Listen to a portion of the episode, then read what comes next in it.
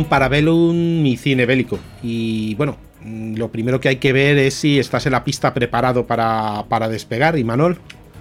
Totalmente. Bueno, pues yo también, yo me pongo mi, mi, casco, yo voy a hacer esta vez de...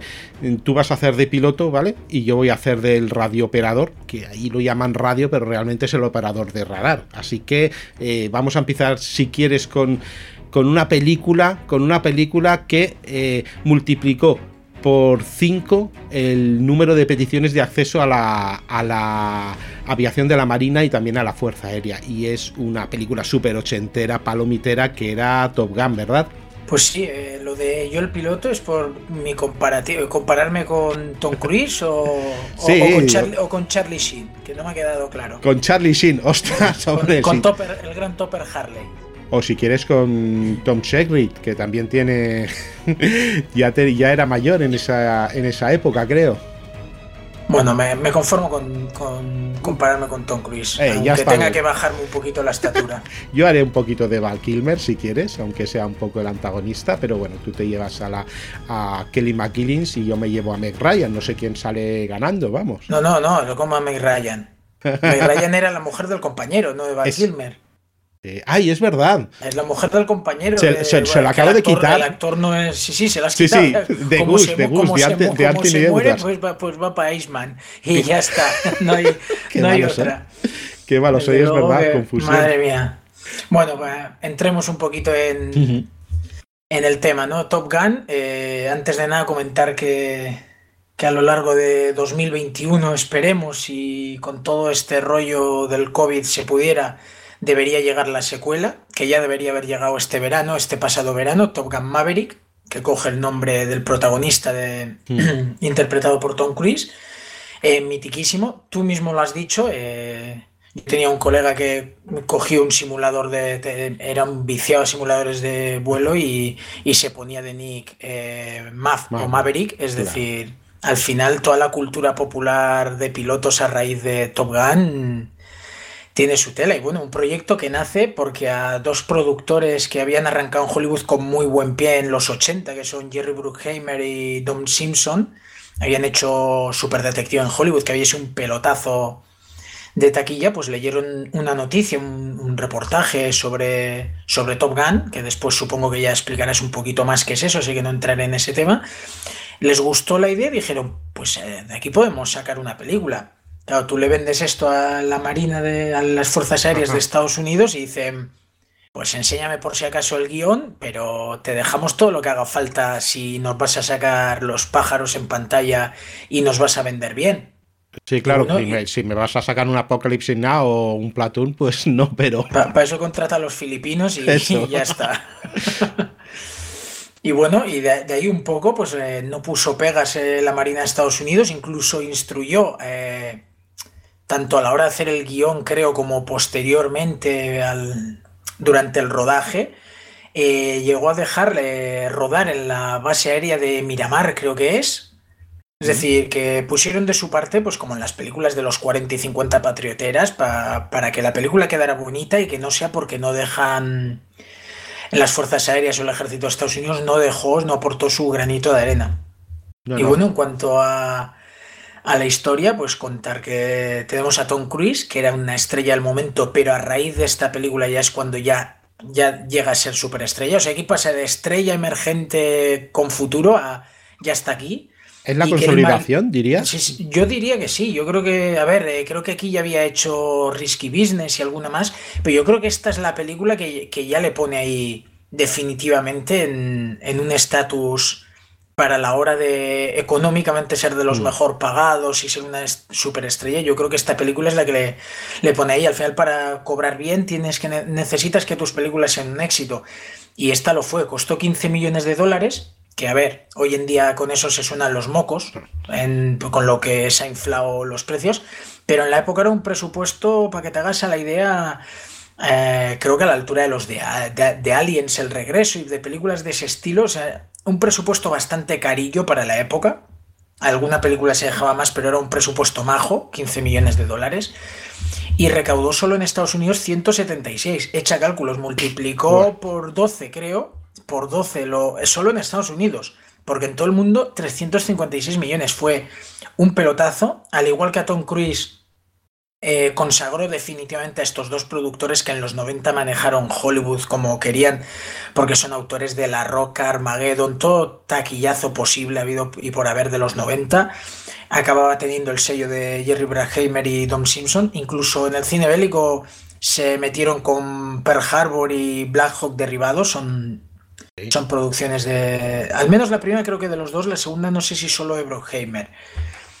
Y bueno, y respecto a eso, pues fue un win-win en toda regla, porque el ejército, las fuerzas aéreas, como has dicho, salieron ganando, Tom Cruise salió ganando, los productores salieron ganando, e incluso el hermano de Ridley Scott, Tony Scott, que ha tenido una filmografía bastante buena, pero sin llegar nunca al reconocimiento, quizás sea su gran película o su gran pelotazo. Este. Ya, ya, ya.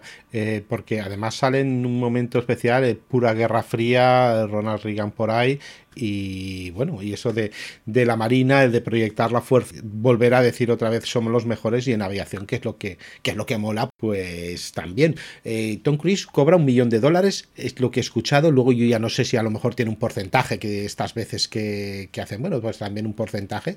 Y luego el resto del elenco, ¿Qué podemos decir? Porque también tienes un Val Kilmer que también apuntaba maneras en su momento. Pero Val Kilmer quizás todavía estaba empezando a despegar. O sea, Tom Cruise ya era una estrella consagrada, pero que le que faltaba un pelotazo así para decir, ya está. O sea, este se, ha venido para quedarse. Kelly McGillis en la época eh, yo creo que era una actriz bastante reconocida, aunque luego por carrera no ha sonado tanto, mm. pero en los 80 yo creo que fue una, son actriz que tuvo su momento. Y Val Kilmer es un actor que estaba yendo a más, a más, a más, y aquí no deja de ser un secundario, pero bueno, tenemos también en roles secundarios que por lo tanto no cobrarían tanto, pero tenemos a Meg Ryan, como has mencionado antes, e incluso, eh, no me sale el de cadena perpetua, Tim Robbins. Sí. Tim Robbins es uno de los secundarios secundarios de... Bueno, es el que, creo que es el, el que va en el avión con Maverick en la escena final, en la única escena bélica de la película. Sí. Sí, sí, sí, es su radiooperador, sí. Es su radarista, vamos, su radarista. Sí, sí, sí. Y Meg Ryan, que sería la segunda película que ha hecho, y esto me lo ha chivado mi, mi pareja Carol, dice, uy, esta, qué guapa está. Pues creo que es la segunda película que hizo. Ya no estoy seguro. Yo la vi jovencísima, desde luego. Sí, está, está muy, jovencísima aquí. Y bueno, y para rematar, eh, la película tiene de todo, porque incluso la banda sonora, la canción. Mm. Take My Breath Away, que yo creo que de la grimilla y, ganó el Oscar. Eh, y algún tema más, o sea, la banda sonora me parece también acertadísima. Yo creo que es una película que en su conjunto, en cómo está montada, ideada, no deja cabo suelto. Eh, Valgrano, eh, sabes a lo que vas, no es ningún peliculón ni mucho menos, pero sigue un poquito el ABC, o sea, el guionista no se complicaría mucho la cabeza pero sigue un poquito el ABC de cómo tiene que ser un tipo de estas películas. Al final es un drama romántico, enmascarado en cine palomitero de acción, porque como película de acción realmente tampoco tiene mucho. Te lo iba a decir porque al principio, por lo que he, estado leyendo, eh, quería hacer una cosa también profunda a lo Vietnam, ¿no? Y dijeron, no, tío, te queremos ganar un poquito de dinero, ¿no? Con esto. Y luego no había historia de amor. Y entonces le dijeron, ¿cómo? supongo que vino algún guionista así mm, o algún CEO eh, mayor que dijo, ¿cómo que no hay historia de amor? ¿Cómo quieres vender esta película sin historia de amor? Traer una chica guapa y poner a este chico como guapo y tú mete una historia de amor y yo no sé qué sería de Top Gun sin, sin la canción esta, Take My Hair Away, ni con Kelly McGillins, ni este, ni este romance y esta persecución del coche con la moto. Yo no sé qué sería si esta película habría pasado por una más de aviones. Pues igual se hubiera estancado, porque aunque muchas películas de. Sobre todo, hablo ahora de los años 40, 50, hmm. que quieres ver una película bélica, la parte de el hombre vuelve a casa y hasta volver a la siguiente misión, esa media hora, 40 minutos con historia romántica, a mí. Uf, un, peaje muy caro, pero en esta hay historias que se concibe al revés, o sea, aunque la idea viene de la misma base, yo veo la película y digo, vale, es que en realidad aquí sí que hay una historia de amor, en las otras estás encasquetando el romance y aquí parece concebido al revés, como si dices, vamos a...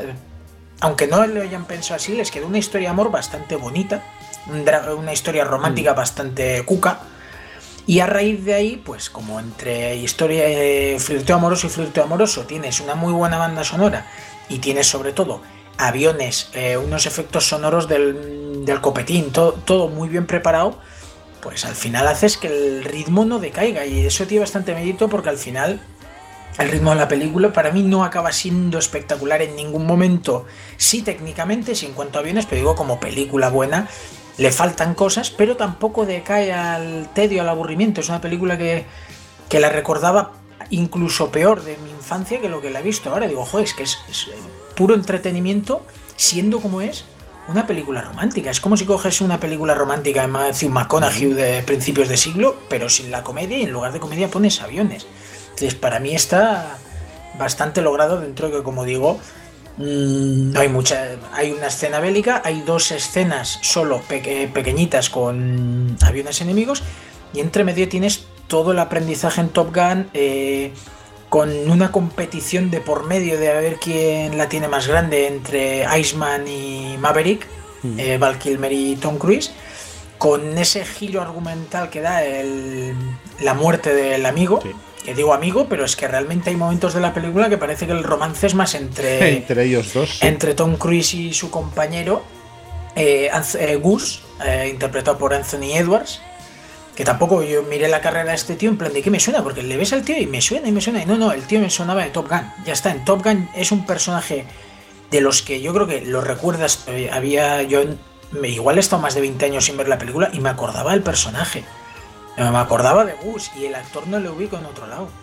Y bueno, ese punto de inflexión que da el, la muerte de Gus, aunque es pequeño, pero da un giro, un toque dramático que, desvía la, eh, por un lado desvía la atención, porque nos has estado contando una historia romántica y, no es la mujer la que consigue que salga del bache eh, Tom Cruise, sino que es su superior. Es decir, ya tenemos aquí el clásico drama eh, militar donde al final eh, este tío está hecho por y para los aviones. Por mucha historia romántica que nos vendan, este tío si después se casa con esta mujer, el tío sí tiene que estar cinco años destinado en, en Irak, eh, allí que va y mira, y si me busco el divorcio me lo busco.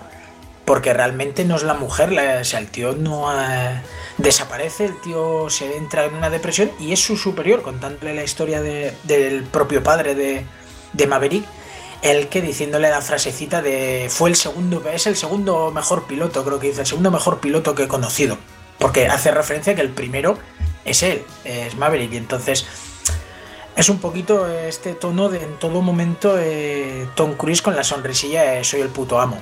Y es verdad, eh, hago lo que quiero con el avión, hago lo que quiero con la mujer, con la moto y lo hago todo bien.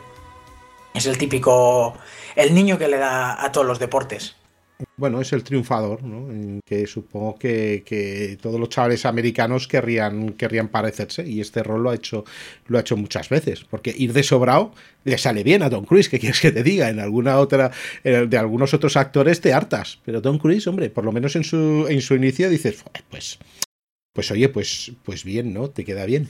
Eh, luego, por otra parte, mm, el tema de la muerte de Gus, mm, digamos que es. Eh, lo mantiene hasta el final él eh, es un impedido, ¿no? Él lo tiene ahí. Y, es el. Y bueno, sí, aparte que, que Stinger, el. digamos, el. No, bueno, Stinger no, perdona, el que hace de Viper, el amigo del padre, le intenta. Le intenta.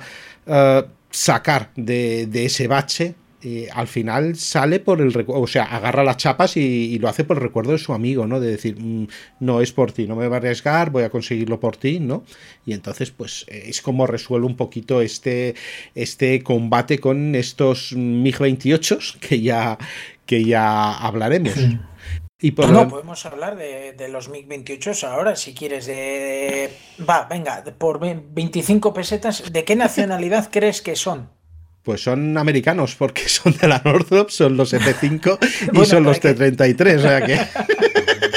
¿A quién se los hayan vendido ya? A... eso iba a decir. A, a, quién se los hayan vendido, porque vemos la estrellita roja ahí para para que nos guíe un poco en es el enemigo comunista, pero tampoco vamos a decir que sean los soviéticos, porque en teoría en la Guerra Fría no hemos tenido combates de este estilo mm, a la luz del día y con bajas y demás. Mm, de hecho, la primera escena de la película tienen el mismo tipo de enemigo, están por la misma zona y no llegan a entrar en combate, pues yo entiendo que por un poco de mm, cuidadín, cuidadín, que a ver quién se achanta primero, pero no vayamos a sobrepasar los límites. Y sin embargo, en la escena final ya dicen que límites, hombre, es el final de la película, aquí tiene que haber muertos, bueno, muertos, aviones estallando, porque no es, o sea, estallan bien estallados, no es como en las películas antiguas que el avión va cayendo, ves a alguien saltar en paracaídas, no, aquí no, no veamos los muertos, pero veamos que cómo, cómo se destruyen los aviones, que para algo la gente ha pagado la entrada del cine y no es para ver eh, solo una historia de amor, tiene que haber un pequeño combate que sea el el punto final para decir, este tío no solo sabe hacer piruetas, sino que sabe derribar aviones enemigos. Y al final todo el conjunto es el que hace que la gente salga del cine y diga, me quiero hacer piloto. Porque Tom Cruise, míralo, es el puto amo. Y se lleva a la chica. Y monta en moto. Y lleva una chupa súper guapa. Y todo lo que quieras lo tiene y lo hace. Sí, sí, y hasta sale del bache. Y luego, pues esto es 2028 exactamente. Lleva una estrella roja con un círculo así extraño. En el casco también, eh, también lo lleva. Y al principio, pues se ve que mm, se inspiran un poquito en estas eh, zonas intermedias que no se van a no se van a disparar, pero van a jugar al juego del, rato, del gato y el ratón, decir, mira, te tengo en mi radar, te podía haber destruido, ¿no? De eso puedes mm, coger fotos de los años 70 y 80, de que los aviones soviéticos y, norteamericanos, en según qué zona que coincidían, zonas neutrales, pues se hacían las fotos. Mira, he destruido tu portaaviones, mira, he destruido tu puerto, ¿no? Mira, te he cazado con este avión. Pues era un poquito así. Y luego, pues la, tontería que hace de, bueno, em, pero como tengo un avión americano, evidentemente, pues soy, soy más potente, soy más potente y puedo hacer. Pero bueno, queda bien. Y al final, efectivamente, misilacos, hay misiles, eh, lanzamiento de misiles, por lo que he leído, la Armada solo les dejó hacer, bueno, solo los dejó, ahí hicieron solo dos. Y luego lo demás, pues son, son maquetas que lanza. Luego están los disparos, que se ven las trazadoras por ahí. Y ¿Qué más? ¿Qué más? Bueno, la, está bien como empieza al principio con, los auxiliares de pista, ¿no? Que es bastante espectacular, como ves que, dan paso, que lo paran, que bailan un poquito, que le saludan al, otro en el portaaviones, que es todo cuando empiezan a dar los títulos de crédito. Sí, títulos de crédito, sí. No, es la canción más famosa, pero también la banda sonora en ese momento es muy buena, o sea, la película arranca muy bien, pero es que me has dicho lo de bailan y tal, y es que por mi cabeza han pasado las gilipolleces de Hot Shots, que empieza igual, sí. empieza igual porque hay que decir, no se puede hablar, hacer un programa de Top Gun sin mencionar y hablar un poquito, no solo de Charlie Sheen eh, con Topper Harley, sino de, de, Hot Shots, porque calca las cosas básicas de esta película, las calca, pero de forma divertidísima. O sea, yo me troncho con esa película y el principio ya se me había olvidado, pero ahora que has dicho lo del baile, es que el principio es el mismo. Es gente en la en la pista de, del portaaviones, pero haciendo cada cual el chorra y bailando literalmente. Entonces. Sí, sí, creo que se les cae un avión o algo, no me acuerdo. Hay alguna. creo, que cae, no, uno de los que hacen las. uno de los auxiliares eh, cae o se pueden a jugar a algo y cae también, no sé, la verdad que... Tengo que revisarla, tengo que revisarla otra Desde luego que me merece mucho la pena porque ese tío, o sea, si, si Tom Cruise era el amo de la barraca, ya Topper Harley es otro nivel. Eh, que llega a aterrizar sin motor, sin ala, sin otra, eh, de arriba, eh, cae del cielo literalmente, sin nada. Pues esa en, otro mes lo tendremos que revisar, esa. En, Hot Shots, cuando vuelve la misión de, del no Saddam Hussein, pero tipo Saddam Hussein, el tío por radio se empieza a oír, me falta una ala, eh, ahora me falta la otra, eh, oh, he perdido la cola, eh, no sé qué, y, de golpe y porrazo están mirando y cae literalmente del cielo, de abajo en vertical, y cae lo que es la, el cajón donde entraría el piloto y ya está. Lo único que le queda, ¿no? Lo único que le queda, pero ahí está, aterrizado. Oye, apunto Hot Shots para, para el 2021 porque... Nos podríamos divertir. Esa o, Top Secret, eh, yo creo que alguna de esas podrían y deberían entrar. Bueno, y sí, Top Secret. Ostras, sí, también, también. Me, había quedado un poquito con la saga Agárralo como puedas, no, pero Top Secret grande porque al final no sabes si son alemanes del este o son nazis o es la resistencia francesa que está en la Unión Soviética. Eh, mezclan ahí todo y... No mezclan todo. Hacen una película de la Segunda Guerra Mundial pero ambientada en los años 80. Con lo cual, eh, todo indica que son nazis, pero en realidad estamos en la Guerra Fría. Entonces Exactamente. es bastante curioso. ¿Y cómo es con Val Kilmer además, no? Con Val Kilmer, exacto. Eh, papelón de Val Kilmer, entonces hace de todo. Llega a ver hasta una pelea de salón del oeste bajo el agua. O sea, la película esa tiene de todo. Y bueno, volviendo a, a Top Gun y antes de que nos expliques un poquito más el aspecto histórico, pues yo creo que hay que mencionar la que es la frase de la película, la de su ego extiende cheques que su bolsillo no puede pagar, que se la dicen al principio a Tom Cruise y tú ves el resto de la película y dices, el tío no ha escarmentado, sigue igual, sigue siendo el, chulapo que... Y aunque no se haga el chulo, sabes que es un chulillo de playa, de me estoy acordando ahora del, del, volei playa, de la escena de volei playa también. Al final es un chulillo y un pipiolillo que como se le da bien esto, pues presume de ello.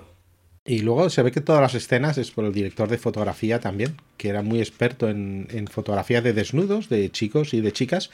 Y usaban un poquito de esto, ¿no? Dice, todas las poses que tienen los chicos estos enseñando su torso, sus torsos al sol, ¿no? Son un poco de pose, ¿no? Sí, son, y dices, sí, soy un poco de poserío porque yo soy fotógrafo de desnudos, vamos, de desnudo artístico. Y tenía, tenía esa gracia. Eh, bueno, pues, eh, ¿qué te parece? Si no tienes nada más, si quieres hacemos una pequeña pausa y vamos al ambiente histórico. Me parece perfecto. Venga.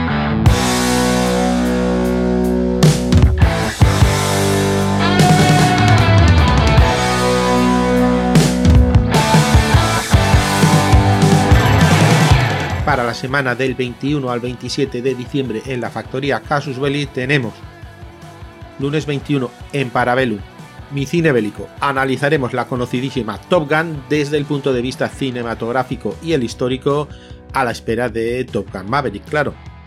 Martes 22, Wargames 10, donde nuestro comité de expertos wargameros nos hablarán y recomendarán el juego de estrategia política de la Segunda Guerra Mundial, Churchill. Miércoles 23 en Victoria Podcast Napoleón, Misterios y Supersticiones. La mente militar más brillante de su época también tenía su dosis de dogmatismo y aquí te lo explicamos. Y en abierto El Rey Arturo, del mito a la realidad. Jueves 24, Aviones 10 especial, una de las escuadrillas más famosas e icónicas de la Segunda Guerra Mundial fue la Normandía Niemen, de pilotos voluntarios franceses que lucharon en el frente del este con aviones de caza y Acole. El viernes 25, solo para fans, solo para mecenas, la leyenda del Sherman, segunda parte, el Sherman en la operación Torch. Y domingo 27, la batalla del bosque de Hurten, el infierno verde, las divisiones norteamericanas estuvieron ancladas en la frontera alemana en el invierno del 44 al 45 en una de las batallas más feroces y sangrientas que se disputaron. Recuerda que para acceder a los programas de fans como es el del viernes, el del Sherman en la Operación Torch, tienes que ser fan del programa de Casus Belli en Evox, el famoso botón azul de apoyar, a cambio de tu apoyo, nosotros te ofrecemos más de 450 programas exclusivos para fans y te quitamos la publicidad en todo Casus Belli Podcast. Y esto es todo lo que tenemos para la semana del 21 al 27 de diciembre en la factoría Casus Belli.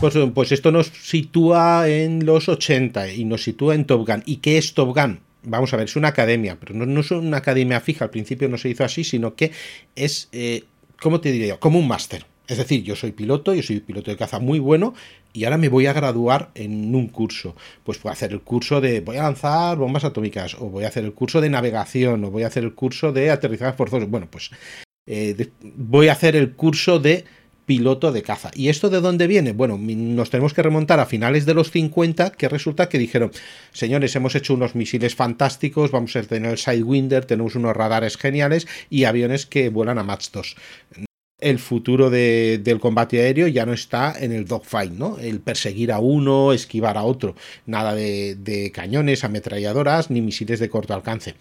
En eso que, bueno, pues hacen sus, grandes aviones. Digamos que su último, su último gran avión de, este tipo de dogfight, de, pelea de perros, sería el F-8 Crusader con sus, con sus cañones. Realmente los misiles aire-aire los tiene un poco de rebote.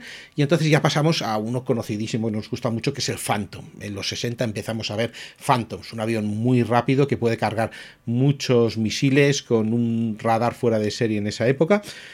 Y entonces se van a Vietnam. Y entonces, ¿qué tienen los vietnamitas? Pues le dan mm, MiG-17 y MiG-21.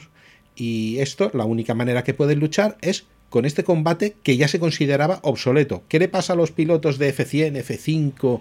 Eh, pues que empiezan a caer. Antes tenían un ratio bastante bueno de 5-1, 6-1 y ahora empieza a bajar muchísimo el ratio. Ahora les empiezan a derribar muchísimo los, unos aviones que por una parte el MiG-17 creen que está bastante obsoleto frente a un, a un Phantom.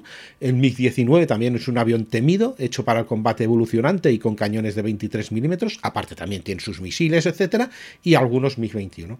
Entonces dicen, bueno, mm, por una parte hemos olvidado el, este combate, este tipo de combate, el combate evolucionante. Por otra parte, eh, vamos muy desobrados, ¿no? Eso nos ha pasado en Corea y ahora nos está pasando en Vietnam. Ah, esos aviones no nos van a hacer nada y de golpe te la lían. Ostras, eh, ¿qué hacemos? Bueno, lo primero que hacen, bueno, vamos a poner un mejor radar y los misiles que puedan ser mejores, pero vamos a poner un cañón al Phantom. Vale, pero eso no es no solo eso, porque no sabemos utilizarlo.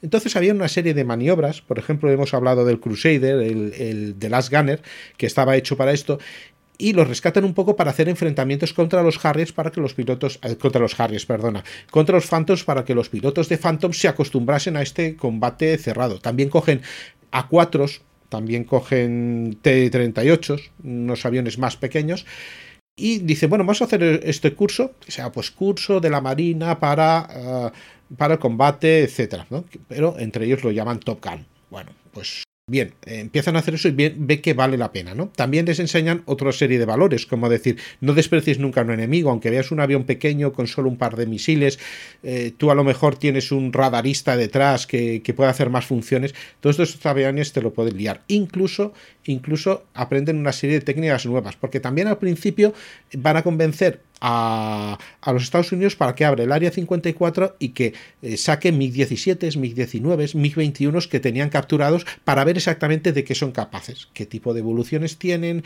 cómo utilizan el armamento. Bueno, empiezan a utilizarlos, sacar datos, van a utilizar los, eh, los A4, los Skyhawk A4 y los T-38, que es una especie de entrenador del F-5, para hacer de MiG y aprender de eso.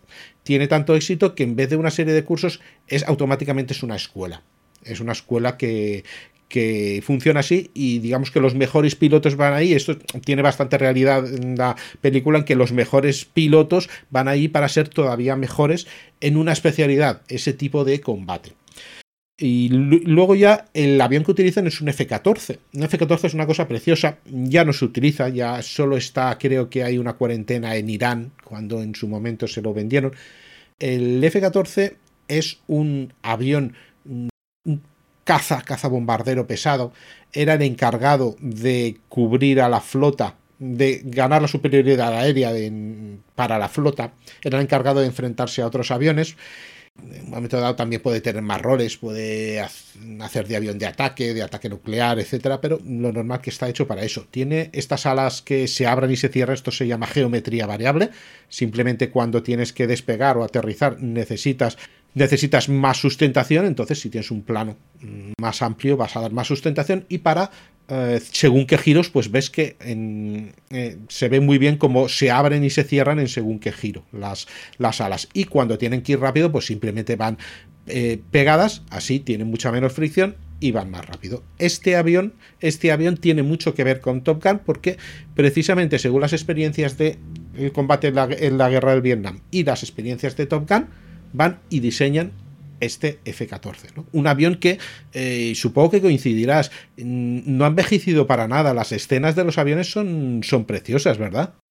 Totalmente, o sea, la, película, a pesar de ser del, si no recuerdo mal, del 86, mm. mismo año que Platoon, eh, es que estamos hablando ya de 30 y, 30 y largos, o sea, bueno, 34, 35 años. Eh, Y la verdad, la verdad que la película tranquilamente a mí no me lo dicen y puede colar perfectamente. Si no fuera por, por el peinado de Kelly McGillis, podría colar perfectamente en una década después, en los 90.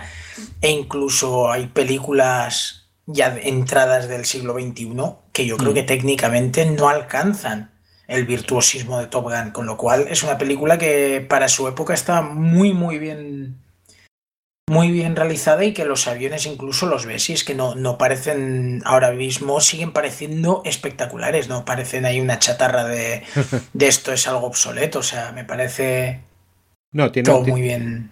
Tiene una planta espectacular, además se preocupa mucho de cuando sale los protas, bueno, sobre todo Tom Cruise, salga de fondo el avión, que se vea entero aprovechando la, la pantalla para verlo en cine sale ese pedazo de F-14 multiplicado por, por 8 y te quedas, yo salgo y quiero ser piloto, vamos, y, por supuesto quiero ser Maverick. Eso, eso lo consiguieron. Y ya por último, una, un apunte, el MiG-28 no, no, existe. Mm, más que nada... Vaya por Dios. No existe, no existe. Evidentemente no podían coger un MiG y, hacerlos. Un poco como, no sé qué MiG eh, tuvo Clint Eastwood en, en, cierta película, uno que manejabas con la mente, no sé si te acuerdas. Uf, no, no, no la he visto. Sí bueno, pues... sí que me suena la película de de Clint Eastwood eh, con aviones de por medio, pero no, no la he visto, así que. No, no, tiene un poco de mito, pero tampoco te pierdes nada. Bueno, pues el MiG-28 no existe. Eh, todos los MiG son impares. ¿Por qué son impares? Porque, hay, porque mm, es una tradición que los cazas sean número impar. MiG 1, MiG 3, MiG 9, MiG 15, 17, 19, 21, 23, 25, etcétera, etcétera. ¿no? Entonces ya se preocupan primero de no decir que son soviéticos y también se preocupan de no decir un avión que exista. ¿no? Te interesa un poco decir un avión nuevo que aparece por ahí. Entonces dice, ostras, y, porque a ver si decimos, por ejemplo, MiG 35 en el futuro hace un MiG 35, que lo hicieron. Bueno, pon un número par y entonces sabemos que nunca existirá ese, ese avión que realmente lo hacen dos, lo hacen tanto F5 como como el entrenador de F5, porque si vais los MiGs hay uno que es, eh, la mayoría son monoplazas, pero cuando el enfrentamiento final normalmente sale en primer plano solo un biplaza plaza los dos en no sé si te has fijado. Y luego... No, no, bueno, no, no me quedé con el detalle. Yo ya tengo ojos un poco para, para esto. Y ya por último las escenas aéreas, la verdad, bastante, bastante bien montadas. Eh, yo supongo que, el, que en postproducción se volvieron un poco loco, porque incluso alguna escena que, he visto, no sé cómo se llama esto, que cambian el plano, la, derecha se convierte en izquierda y al eh, revés, espejo, un efecto espejo. Bueno, los posibles fallos de. entran como fallo de raco realmente si cambias. Sí, sí, lo cambias un poco. Si cambias la perspectiva, giras al espectador totalmente y entonces ya pierdes la noción de quién es quién y así. Eso es un fallo de Raccord pero los aviones que se suele evitar. Sí, pero los aviones a lo mejor si no tenían escenas porque hay algún momento que dice eh, gira a la izquierda y digo, ostras, este plano está cambiado. Digo, bueno, es que a lo mejor no han podido filmar el avión yendo a la izquierda, ¿no? O poniendo. Entonces, bueno, lo que ves hay una especie de circo aéreo muy bonito con los, los aviones había un momento que estaban simplemente dando vueltas por ahí sin hacer nada, pero bueno, que, queda muy bien, muy efectista y nada, una película que mm, había visto hace muchísimo tiempo, que, he visto hace pocas horas y que oye me ha gustado mucho más de lo que me gustaba, sobre todo sabiendo lo que, lo que iba a ver, ¿no? Una película sin pretensiones, con una historia de amor y oye, para nosotros un montón de aviones volando, ¿no? Eso es, es una película que, bueno, sin pretensiones en cuanto a lo que puede ser la crítica, porque en cuanto a otras pretensiones, la película, desde luego. En cuanto a dólares, seguro. Quería, ¿eh? quería hacer dinero y, lo, y yo creo que salieron los números más de lo que creían. Eh, lo cual es sorprendente que no se hayan dignado en hacer una secuela anteriormente, porque los 80, los 90. Te lo iba a preguntar. Incluso hoy en, incluso hoy en día. Eh, película que es un pelotazo, película que procuran hacer pues secuela y si hace falta saga. Y ya me dirás si hubo saga de Águila de Acero, que hubo saga de Águila de Acero, no sé qué costaría, bueno, qué costaría sí, el caché de Tom Cruise dos, tres años después, con nominación al Oscar, eh, incluida por Nació el 4 de julio y tal, pues igual sí que empezaba a picar un poco, no sé. Y ahora, sin embargo, como está ya más veteranillo, pues igual entró mejor la idea. ¿eh? Aunque ya solo por ver un decrépito Val Kilmer, eh, merecerá la pena ver la secuela. La Kelly McGillis creo que no sale. Porque... No, no, no, no sale. Dijo que dice, no, yo no me he operado, me he engordado, me... Y dice, ya, eh, si esta mujer tiene, tiene, pues ya tiene 63, 64 años, pues ya no... Pero Tom Cruise no andará mucho más lejos. Pero es un hombre que se ha cuidado. La otra, pues se ve que simplemente ha hecho teatro, sus cosas, y me ha dicho, yo el gimnasio ni lo, ni lo, por las fotos que he visto, y el gimnasio ni, ni lo piso hace muchos años. Eh, una vez pasó su época de esplendor en los 80 y dijo, ¿para qué más? Exactamente. Quien quiera contratarme, que me contrate.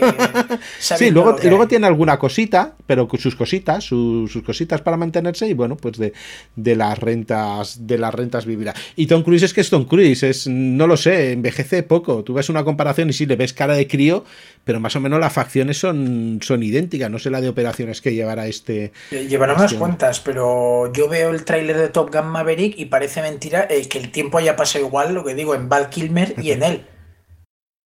Porque tú ves a Tom Cruise y dices, madre mía, todavía puedes hacer de que hayan pasado solo 10 años y no 35. No, alucinante. Oye, ¿para cuándo es Top Gun 2 entonces? Top Gun Maverick, para, para, cuando dejen. Eh, mm. Inicialmente era para principios de año, se atrasó un poquillo antes, antes de todo este, toda esta mierda, se atrasó para julio. Eh, yo de hecho revisioné la película con intención de plantar un texto, que ya, ya lo hice en el blog para allanar un poco el camino, y pum, planto el texto de Top Gun y cuando llegue la película, pues previa y crítica de, Top Gun Maverick. Pero me gozo en un pozo, la atrasaron para Navidades, pero, pero a la de poco ya comunicaron que no, que no, que para el verano del año que viene, es decir, se ha atrasado como casi todo un año vista. Entonces, si todo va normal, si los cines en Estados Unidos, sobre todo, que es quien mandará, abren, Top Gun Maverick, en principio, es para junio o julio de, de 2021. Para un 4 de julio podría ser una buena película para los cines americanos. Pues, pues sí, sí, todavía sobreviven allí, en, Estados Unidos, que, ahora parece que no, pero estamos eh, hablando todavía no sabemos ni quién es el presidente, aunque sea. No, y puede, que colguemos el, cuelgues el podcast y estemos en las mismas eh, en ese aspecto, porque, porque tiene pinta que puede ir para largo. Sí, sí, sí, ya pasó con ya pasó con Bush, sí.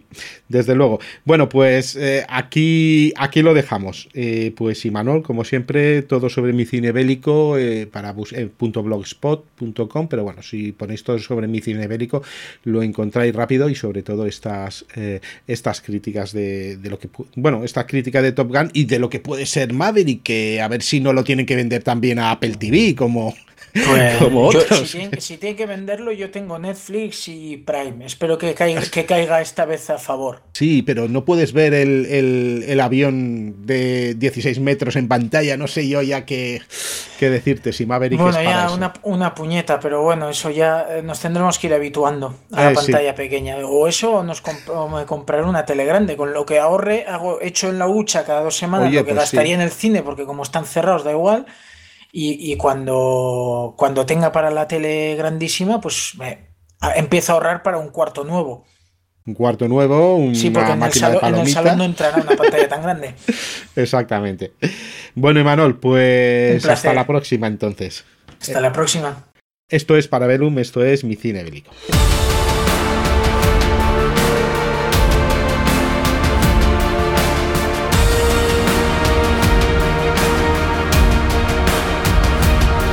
Esto ha sido todo por hoy en Parabellum, un programa de la factoría Casus Belli.